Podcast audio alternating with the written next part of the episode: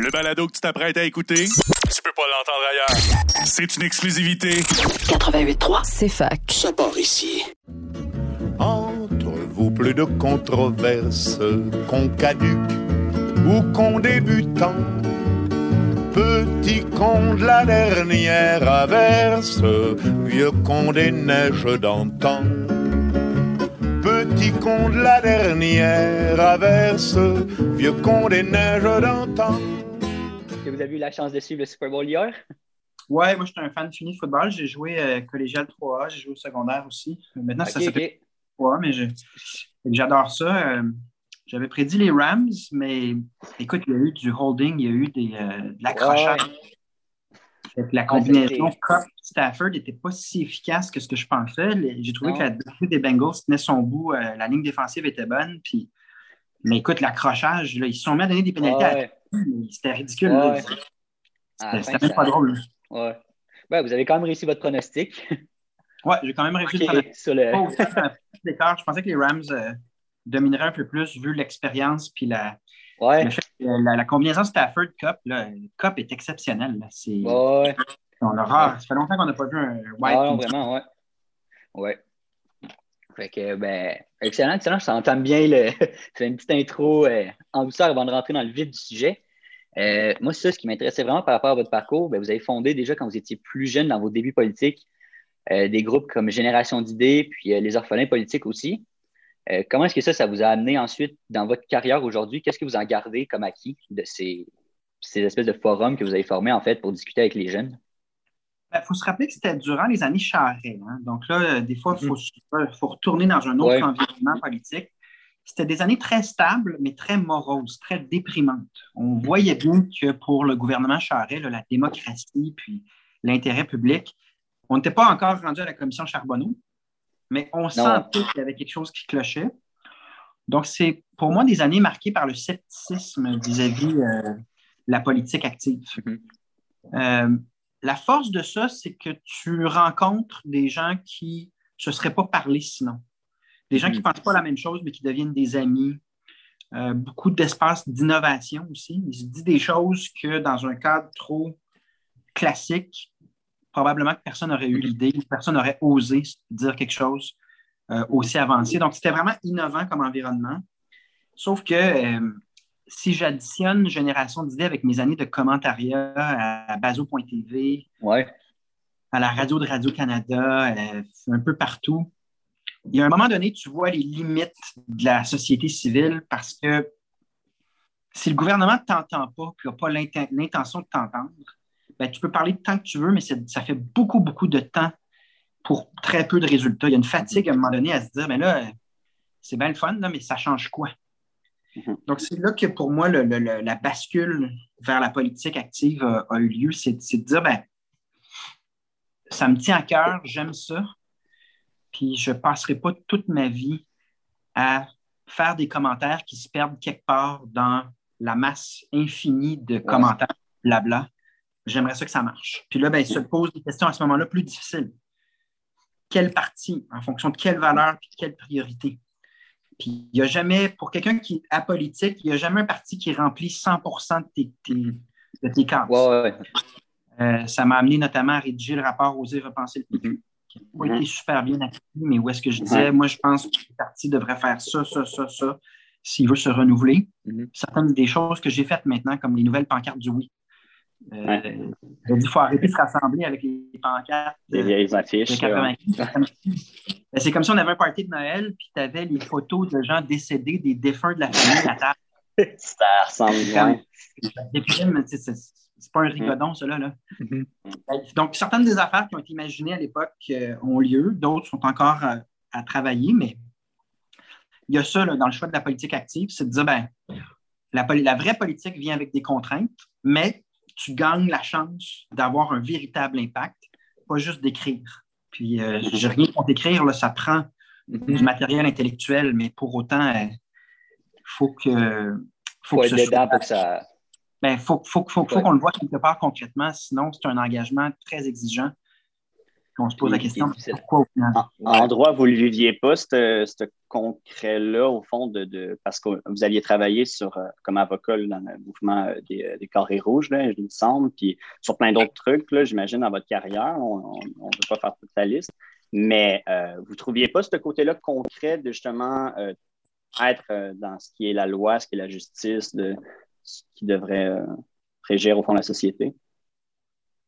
la fonction d'avocat, ce n'est pas une fonction euh, de justice sociale nécessairement, parce qu'il y a des fois que le client que tu défends n'incarne pas la justice sociale, mais il vaut la peine d'être défendu.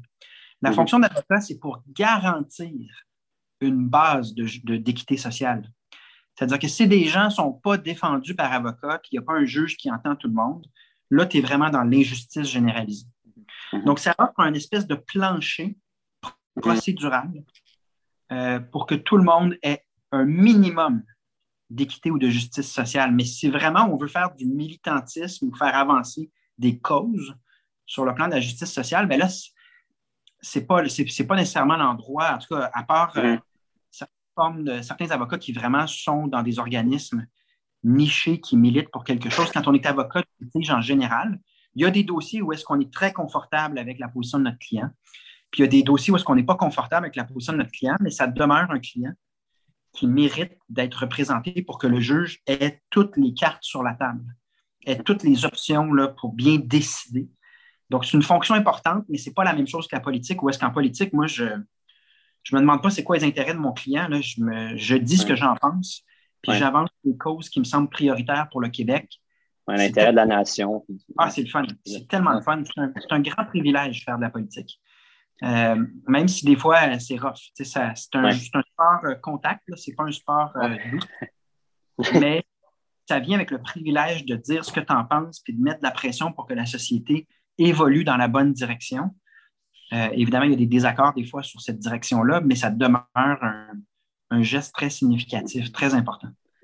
Puis, vous parliez dans votre livre aussi de certaines réformes que vous aviez proposées puis qui ont, au Congrès extraordinaire de Trois-Rivières en 2018, été adoptées dont une de donner plus de place aux jeunes dans le parti, euh, que ce soit des militants ou que ce soit de façon plus éphémère pour du militantisme, mais un peu plus, euh, c'est ça, plus éphémère. Comment est-ce que le parti a évolué grâce aux jeunes, puis cette collaboration avec des, gens qui avaient plus d'expérience en politique, puis des jeunes qui commencent là-dedans, mais qui voulaient s'impliquer? J'imagine que ça a redonné un, vent de renouveau un peu au parti dans les idées, les façons de faire les choses. Oui, mais c'est déjà fait, ça. Si tu regardes le congrès, là, dans la salle, il y avait au moins autant, sinon plus, de jeunes qu'il y avait de retraités. Puis pourtant, des retraités membres du Parti québécois qui ont donné énormément pendant des décennies, on en a beaucoup. Mais ces retraités-là, ce que je constate, c'est qu'ils sont super contents de voir l'équilibre, l'espèce de transfert. C'est parce que c'est une cause qui dépasse vraiment les générations. C'est en fait mm-hmm. une des rares causes qui unit toutes les générations. Donc, on est un parti condamné positivement, dans le sens du positif du terme, condamné à représenter simultanément toutes les générations.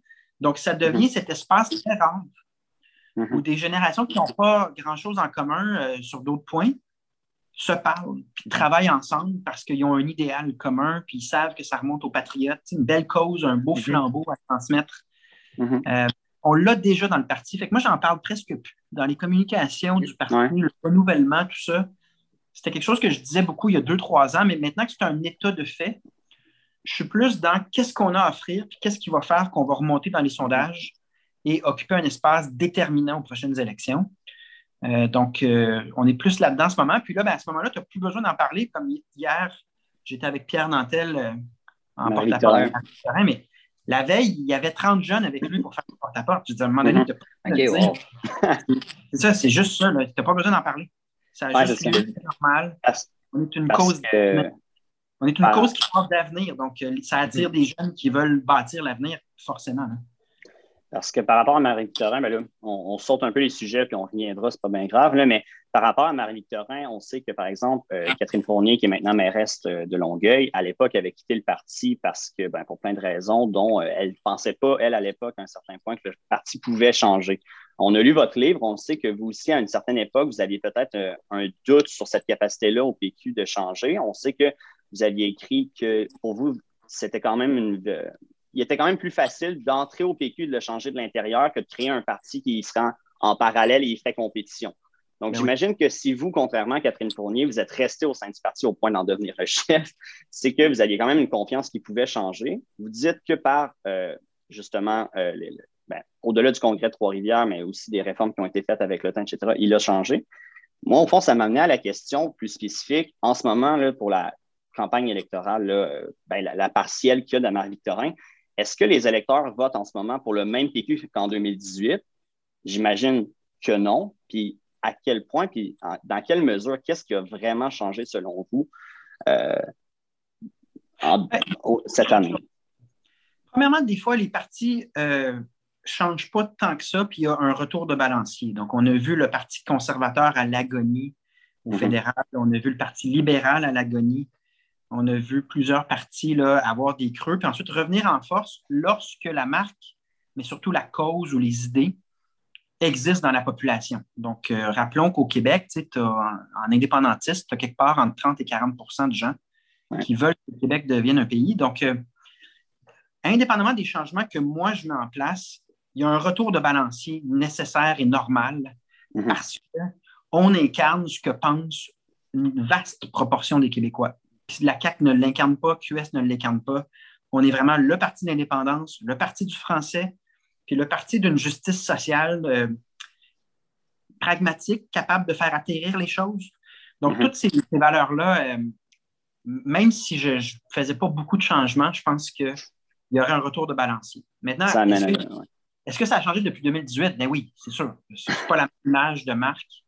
Ce n'est pas le même discours sur l'indépendance où est-ce que nous autres, on est super clairs. On est là pour que ça se fasse. Mhm. Notre engagement est en ce sens-là. Si on a le pouvoir, on déclenche la consultation populaire pour que le Québec devienne un pays. Sur le français, on va beaucoup plus loin que par les années précédentes. Par exemple, la loi 101 au cégep, quand les jeunes mhm. péquistes l'ont amené, puis c'est important de rappeler, hein, c'était les jeunes péquistes qui ont amené l'enjeu.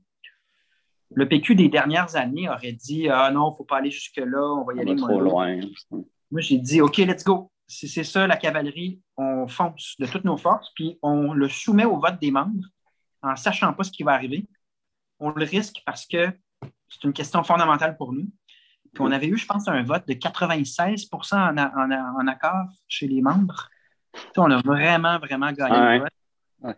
C'était une victoire pour les jeunes, une victoire pour le parti. C'était bon pour moi comme chef. Et c'est déterminant dans la société québécoise depuis parce que sur le coup, le premier ministre a, traité d'extrémiste notre mesure. Il y avait même des journalistes, des chroniqueurs qui se moquaient de nous à peine deux, trois mois plus tard, c'était 69% des francophones qui étaient en faveur de notre euh, proposition. Mm-hmm. Donc, euh, c'est pour dire que les choses bougent. Les choses bougent vite quand on s'assume pleinement, puis on n'a pas peur euh, d'aller dans la ruelle, puis de répliquer. il y a, la de ruelle qu'il ne faut pas, avoir peur de mener. Mm-hmm. Sinon, malheureusement, on se fait. il y a beaucoup de mépris puis de dénigrement de la cause nationale, puis de la, cause légitime vers la liberté des Québécois. Je pense qu'il ne faut pas y consentir. Dans le style, mon style à moi, c'est de répliquer, puis de, ramener de la justice à travers une réplique qui soit euh, pondérée, mais qui soit qui ramène décomplexée, euh, décomplexée qui ramène les pendules. La réalité, c'est ça. Dites-moi pas l'inverse, puis je ne consentirai pas à votre désinformation. Puis euh, ce sentiment nationaliste-là, dans votre livre, vous dites beaucoup que ça passe par l'éducation, puis que l'éducation, comme on le dit en début de podcast, a un peu été mis à mal par les gouvernements Couillard-Charret, que ça manque un peu d'histoire. Euh, on a entendu parler, par exemple, du, du cours pardon, de culture québécoise qui devait être instauré. Euh, premièrement, la première question, c'est quoi, la, c'est quoi être québécois? Comment est-ce qu'on le définit par rapport aux les valeurs, les, valeurs principales qui guident ça? Puis qu'est-ce que vous attendez de ce cours-là ou de l'éducation? Qu'est-ce que vous attendez des, cours comme ça, comme culture québécoise? Qu'est-ce qu'on veut voir dans ces cours-là? Comment est-ce qu'on forge une culture forte québécoise qui prend en compte quand même qu'il y a une diversité au Québec, mais qui converge vers, un, vers des points culturels qui sont sensiblement les mêmes? Oui. Euh, on, va y aller, très conceptuel. Je vais essayer quand même de. Mm-hmm. Oui, c'est une question qui est large. Ah, ouais. Je suis très influencé par la Scandinavie. Il faut se rappeler que j'ai vécu presque trois ans au Danemark, et en Norvège. Ce sont des pays où les inégalités sociales et la redistribution des ressources sont exemplaires. C'est les meilleurs endroits au monde pour ça. Ce sont également des pays qui utilisent le drapeau et l'hymne national constamment pour rappeler aux gens qu'on est tous dans le même bateau lorsqu'on fait partie d'un pays. Et pour moi, il y a un lien entre les deux. Il y a un lien entre le fait qu'au Danemark, il y a le drapeau danois lors de ton anniversaire sur le gâteau et partout dans la maison, qui est, qui est un rappel constant de la collectivité à travers le drapeau, d'une part, et le fait que les gens soient plus ouverts à redistribuer leurs ressources aux autres en se disant j'ai un devoir envers autrui. Mhm. C'est une conception dite universaliste de la citoyenneté, c'est-à-dire qu'au mhm. Danemark, tout le monde est danois, puis tu es un destin collectif, tu as un parlement qui lit tout le monde, donc aussi bien se le rappeler puis être empathique ou responsable vis-à-vis des autres. Euh, ça s'oppose au multiculturalisme de Pierre-Éliott Trudeau et d'aujourd'hui de Justin Trudeau. Dans ce modèle-là euh, canadien, l'identité n'est pas nationale et universelle, elle est ethnique mm-hmm. ou religieuse ou ethnoculturelle. Et malheureusement, le communautarisme qui en découle amène, à mon avis, peu d'empathie envers ceux qui sont différents, amène des conflits que peut-être on n'aurait pas si on se rappelait, en fait, on a des Une hétérogénéité, au fond, entre les. Donc, euh, c'est pas une... l'identité euh, ethnoculturelle. Moi, je pense qu'il faut respecter la différence. Les questions de racisme, c'est très important. Mais il faut aussi rappeler que c'est pas ça l'identité qui nous permet une vie en société. Là. Mm-hmm. Donc, euh, d'où l'importance du nationalisme. Dire aux gens, on est tous québécois peu importe nos différences individuelles, on est sur le même territoire, on a un avenir commun, on a un passé commun qui éclaire notre avenir, donc on est dans le même bateau. C'est ça ma définition d'être québécois, alors qu'on essaie malheureusement dans le Canada d'une part de démoniser le nationalisme québécois avec de la diffamation constamment parce qu'on ne veut pas qu'il revienne pour mm-hmm. des fins de stabilité géopolitique du Canada, bien évidemment. Mais également, on dit que, euh, essentiellement, sans le dire ouvertement, mais on célèbre toutes les communautés culturelles. Puis dans ça, ben, les Québécois sont une communauté ethno-culturelle. Parmi tant d'autres. Pour le Canada, les Québécois, c'est une minorité blanche francophone en voie de disparition, un espèce de boulet, comme si on avait un handicap linguistique qui n'est pas apprécié. Vous remarquer que la seule forme d'intolérance socialement acceptée et acceptable au Canada, c'est celle envers les Québécois francophones ou les francophones en général.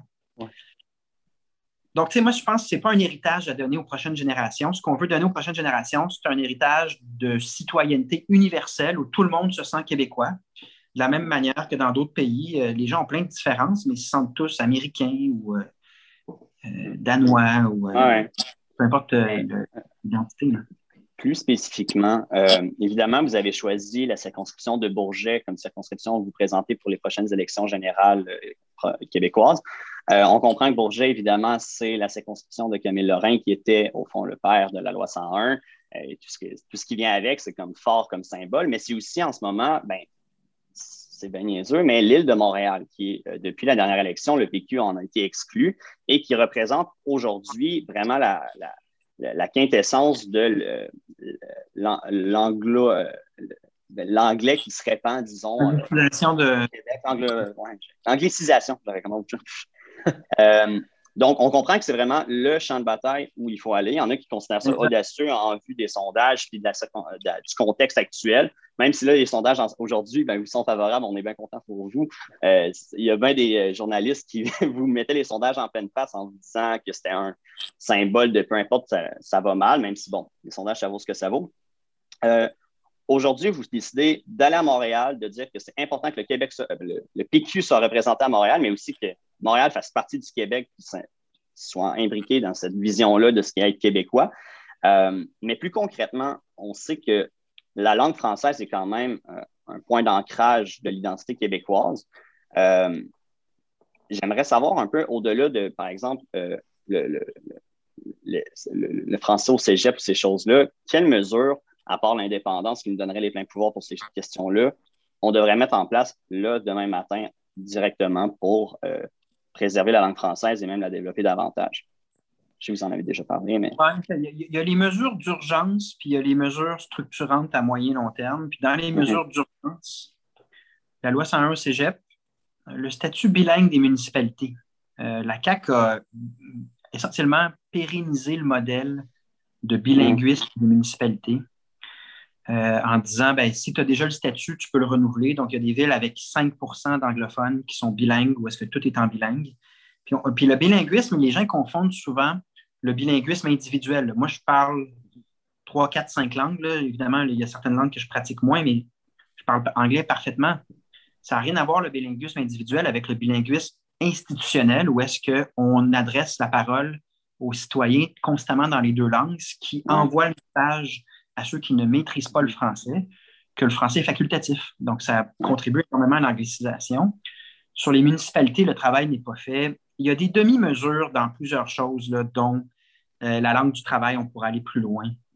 Mm-hmm. Euh, tout ce qui est culturel également, c'est terrible, dans le sens où euh, on ne sait pas ajuster convenablement à l'impact de Netflix, YouTube et de la consommation culturelle en à travers d'autres canaux que la télévision. C'est comme si on, est, on reste pris dans les années 90 et on se dit tout passe par la télévision. C'est pas vrai.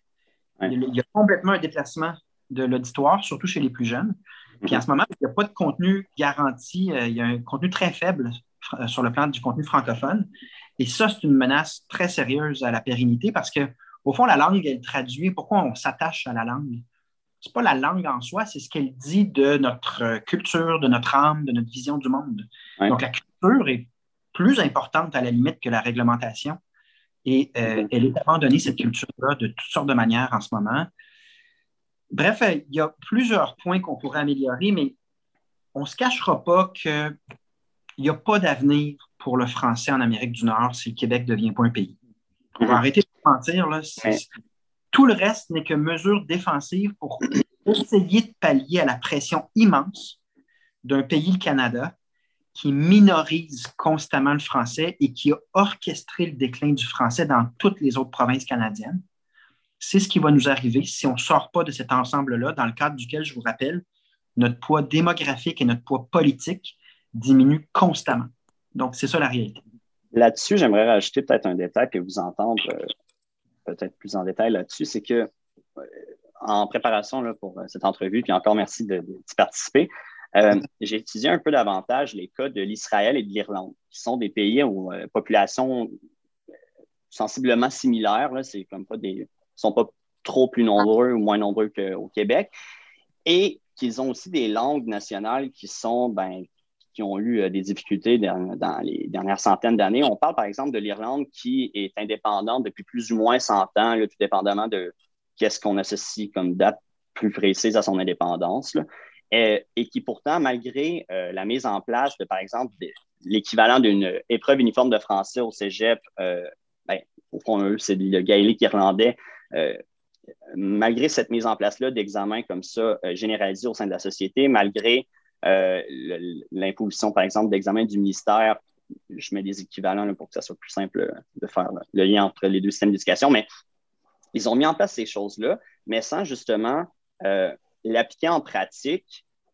On voit en ce moment que le gaélique irlandais s'est vraiment perdu en 100 ans à cause que, par exemple, il y a eu, ben, à l'époque, il y avait eu la famine, il y avait eu la colonisation britannique, euh, puis toutes les vagues migratoires ainsi que ben, justement un genre de laisser-faire des autorités, puis un laxisme sur vraiment la, la, pratique rigoureuse de ces lois qui avaient été mises en place. Donc aujourd'hui, on retrouve environ 5% de la population irlandaise du pays, l'Irlande du Nord, qui parle le gaélique irlandais.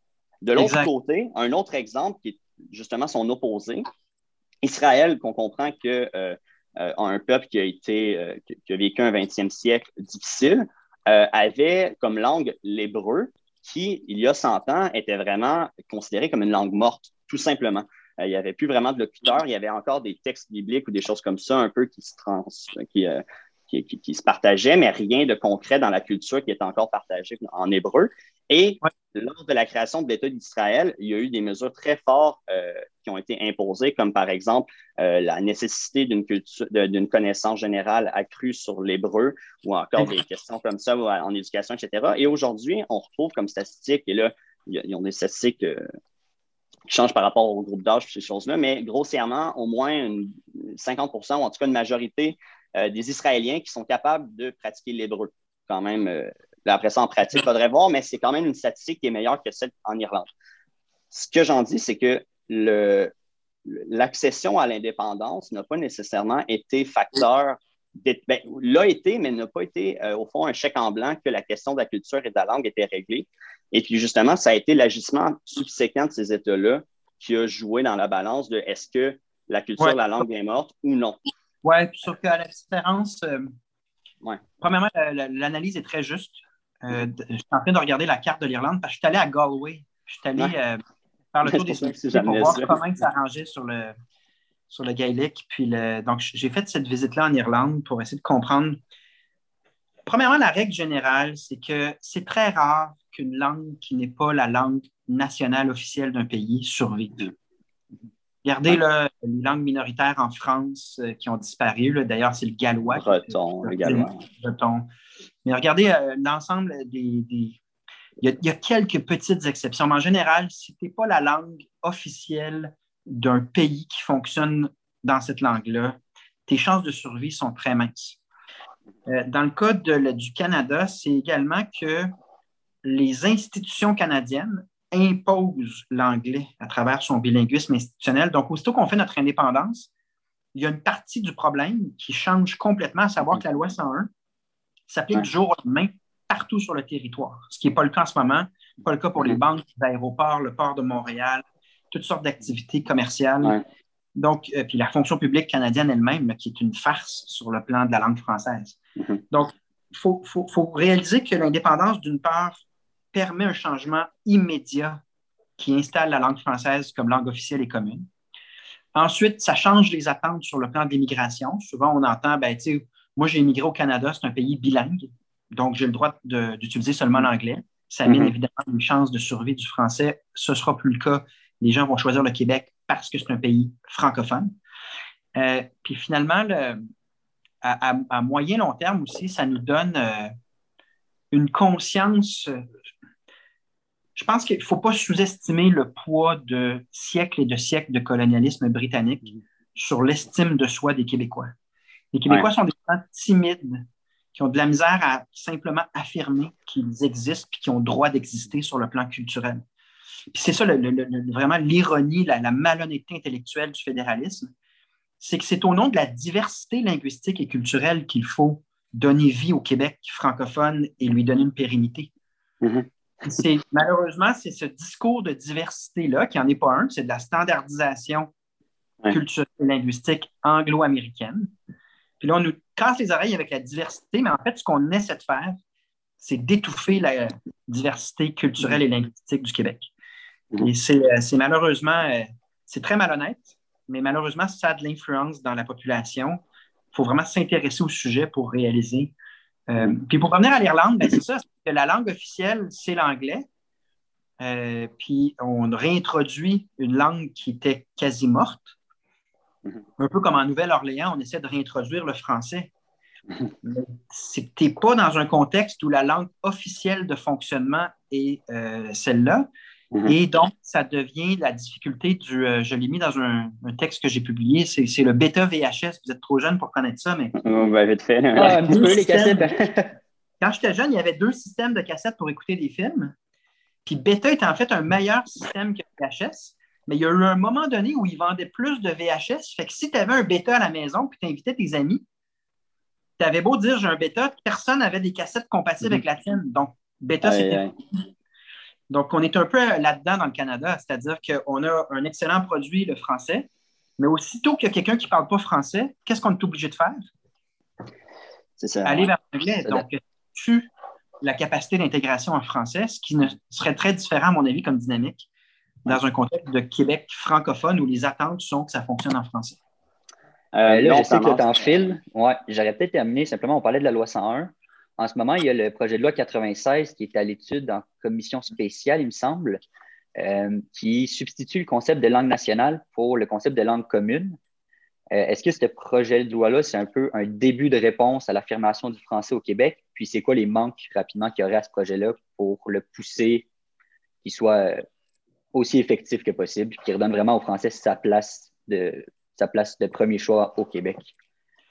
Un projet de loi de demi-mesure. Donc, ça dépend mhm. comment tu regardes le verre. Là. Il est à moitié vide dans le sens que ça ne va pas assez loin et que les experts disent très clairement ce projet de loi-là ne renversera pas le déclin du français.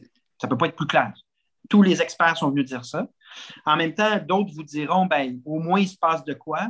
Sous les libéraux, ce n'était pas ça. Mais parce que si notre mesure de l'avenir du français, c'est les libéraux, parce qu'il y a comme une forme de traumatisme, j'ai l'impression qu'on a vécu sous Charret et Couillard, qui amène notre évaluation de la CAQ à se faire en fonction de ce que Couillard et Charret ont fait. Mm-hmm. C'est catastrophique. Oui, on est, déjà très bas. C'est ça. Donc, nous, au Parti québécois, on dit non, l'évaluation doit se faire en fonction de ce que des experts nous disent sur l'avenir de la langue française à la lumière de ces mesures-là.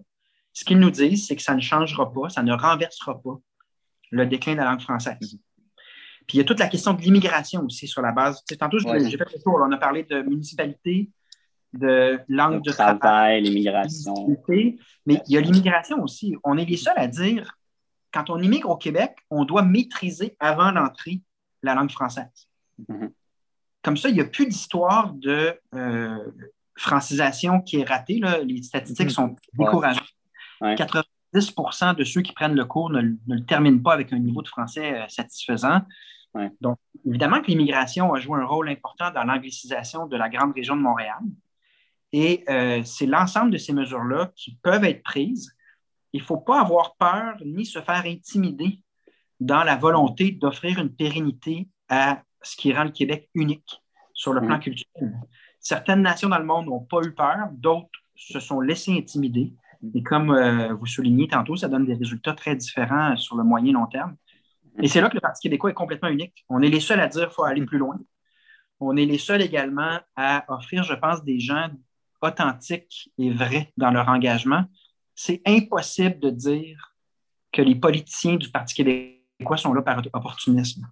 En ce moment, il n'y a personne qui peut dire ça. Si tu es au PQ, c'est que tu es là pour les causes dont on vient de parler, puis que tu sers cette cause-là beau temps, mauvais temps. Alors qu'à la CAQ, euh, c'est incompréhensible, les candidatures, les messages, les, yo-yo, les changements de, de, cap. C'est comme sur Dawson, là, ils voulaient accélérer l'anglicisation de Montréal au niveau cégep avec Dawson. Ils voulaient rapidement mettre l'argent mm-hmm. pour se construire le plus vite possible. Ils n'ont jamais entendu les, les, arguments du Parti québécois. Et là, oups, les sondages, euh, les sondages changent. Ils ont Magie. Même. Magie.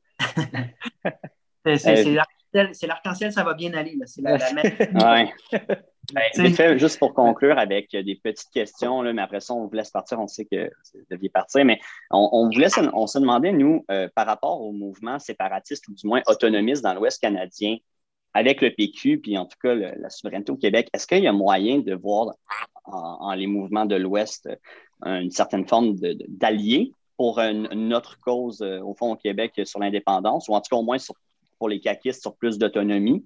Euh, si oui, ben, comment davantage mettre cette alliance-là de l'avant? Sinon, ben. Pas facile. Moi, j'aimerais ça quand même qu'il y ait une forme de remise en question coordonnée d'un paquet d'endroits dans le Canada qui disent ça ne marche pas.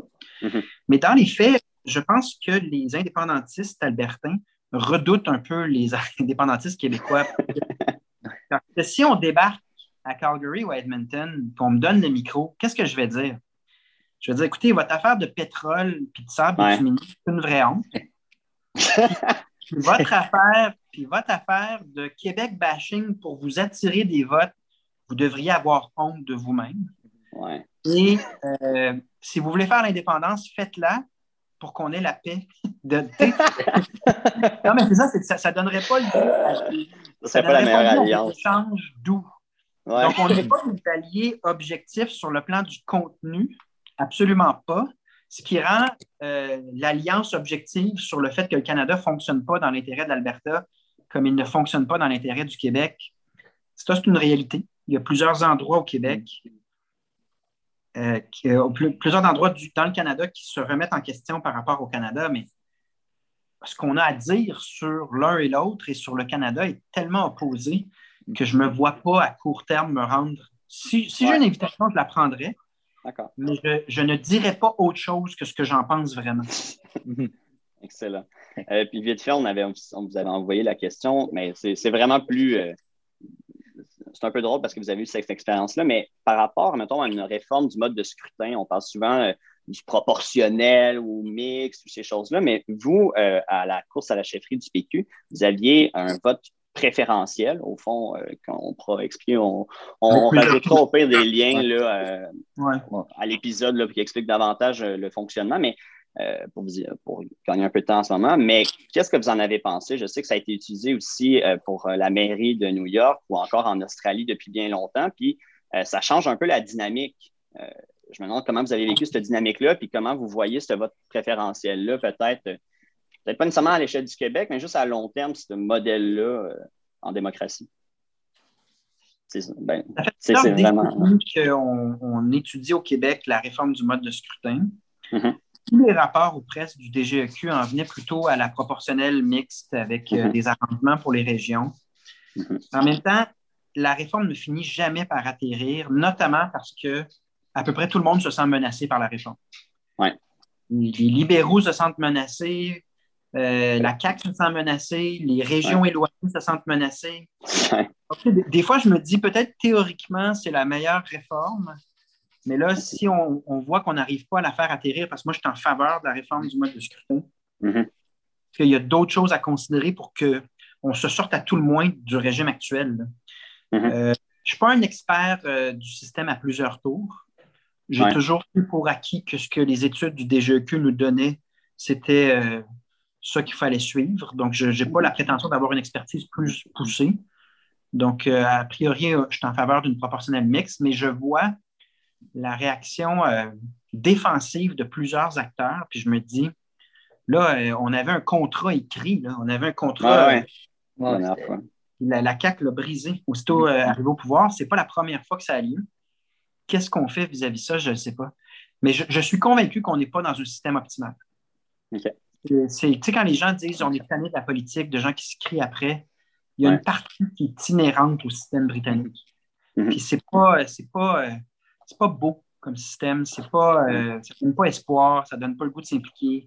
Il n'y a pas de nuances, il y a peu de collaboration. On le voit durant la crise, ça a été vraiment unilatéral.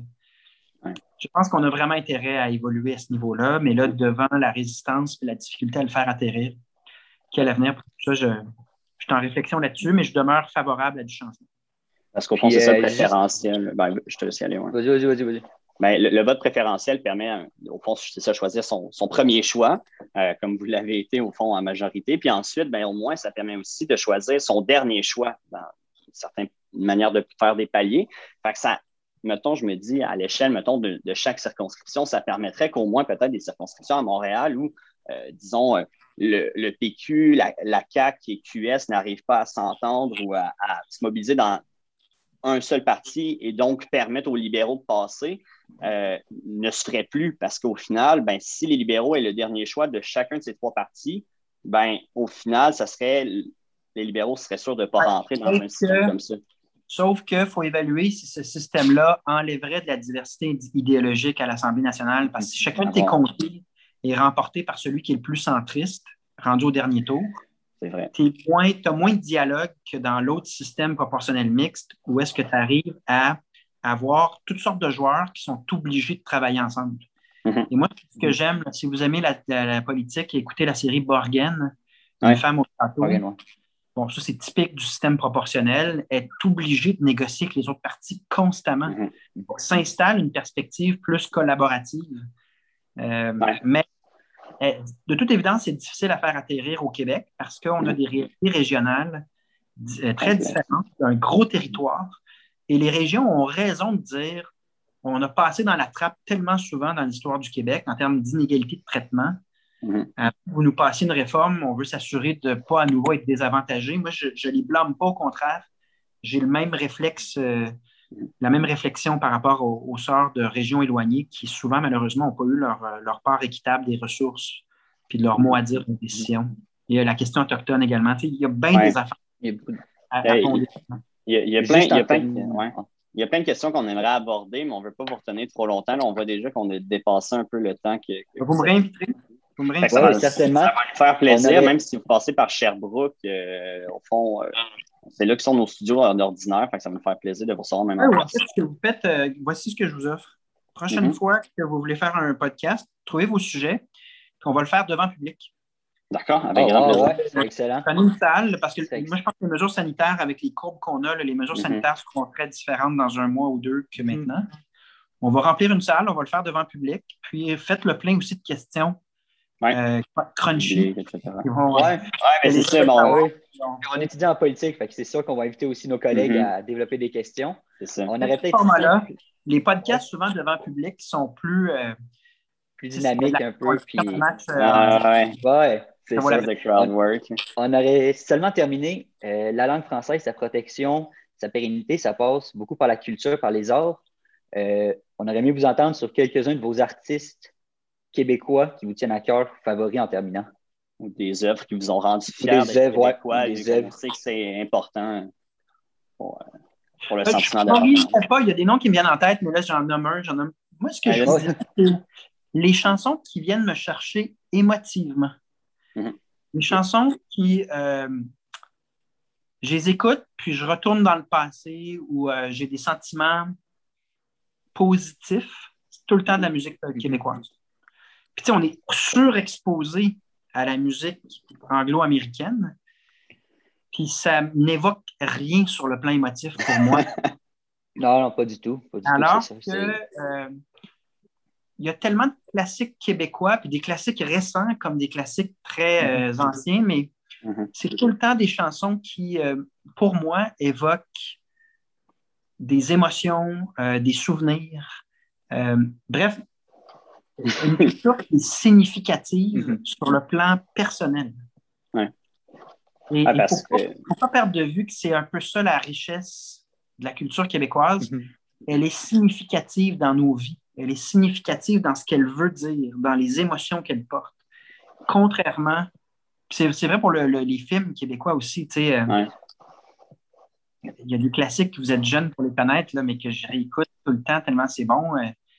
Bref, je ne veux pas démêler, euh, Ah, ouais. Non, non, non. souvent lié à beaucoup d'émotions et de substances. Mhm. C'est pas du calories vide. Ouais. C'est Ben- c'est pas comme. euh, c'est c'est pas cheap, c'est vrai. Ouais. Et, euh, il y a une valeur à ça. Moi, je, Mhm. je, je demeure très attaché à, à la culture québécoise pour cette raison-là. C'est émotif. Puis c'est pour ça que, ben, personnellement, moi, je trouve ça important, puis j'imagine que c'est le cas pour chacun de nous ici, mais, on, on parle souvent de la Révolution tranquille, euh, puis de ces politiciens, puis des, des, des personnes qui ont, euh, qui ont agi euh, politiquement dans, dans le milieu à cette époque-là, mais on oublie parfois à quel point les artistes, puis justement, euh, toute la scène québécoise a été vraiment euh, porteur de cette euh, révolution tranquille-là. Tout à l'heure, vous abordiez justement la question que les Québécois ne sont pas nécessairement, je ne sais pas comment vous l'aviez dit, fait que je ne vais pas déformer vos mots, mais que ce n'était pas un peuple qui nécessairement, euh, euh, a beaucoup d'estime de soi. Ça- pas nécessairement de l'estime de soi, mais qui ne va pas nécessairement attaquer ou pas, tu sais, qui. Je ne sais pas comment dire, ouais, des fois. Mais pourtant, à cette époque-là, on voyait vraiment une affirmation décomplexée de la nation québécoise, puis c'est, Oui. c'était vraiment comme ce qui faisait vibrer, je pense, de cette époque-là. Fait que, euh, Ça je ça intéressant. Ça peut revenir. Il y a- il y a des cycles. A- on peut terminer Mhm. là-dessus. là. Ouais. En politique, il y a des cycles, il y a des retours de balancier. Et j'ose espérer que la vérité finit toujours par émerger. Mhm. Ça peut être long, mais ça vaut la peine. Parfait. Mais on va Excellent. faire une- Merci on beaucoup de l'invitation. Puis euh, bonne chance à Marie-Victorin dans les partiels à Bourget. Au puis à revoir. Bourget. On se revoit en personne à Sherbrooke. Certainement, Ça va faire un grand plaisir. À plus. Merci Merci beaucoup. bonne journée. Au revoir.